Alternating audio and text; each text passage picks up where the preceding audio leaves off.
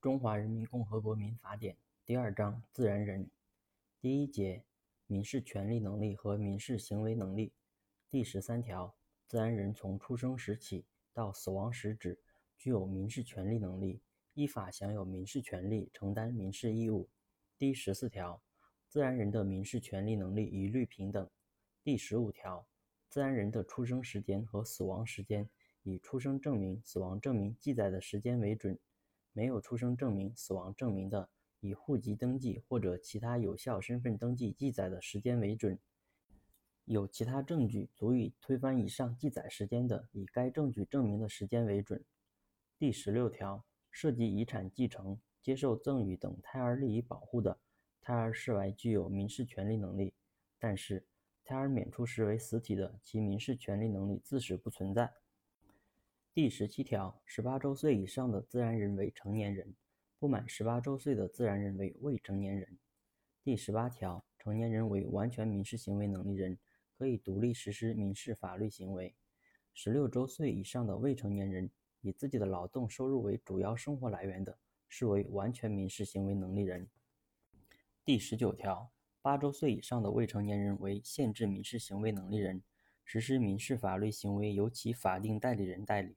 或者经其法定代理人同意追认，但是可以独立实施纯获利益的民事法律行为，或者以其年龄、智力相适应的民事法律行为。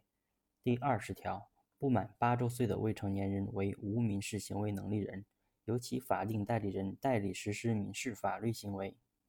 第二十一条，不能辨认自己行为的成年人为无民事行为能力人，由其法定代理人代理实施民事法律行为。八周岁以上的未成年人不能辨认自己行为的，适用前款规定。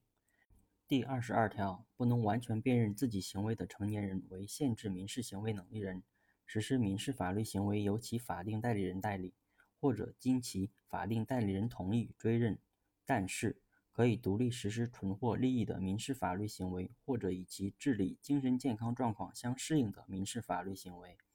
第二十三条，无民事行为能力人。限制民事行为能力人的监护人是其法定代理人。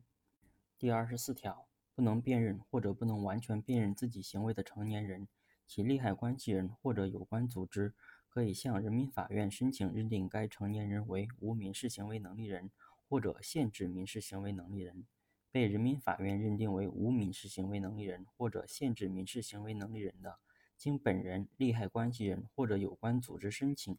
人民法院可以根据其智力、精神健康恢复的状况，认定该成年人恢复为限制民事行为能力人或者完全民事行为能力人。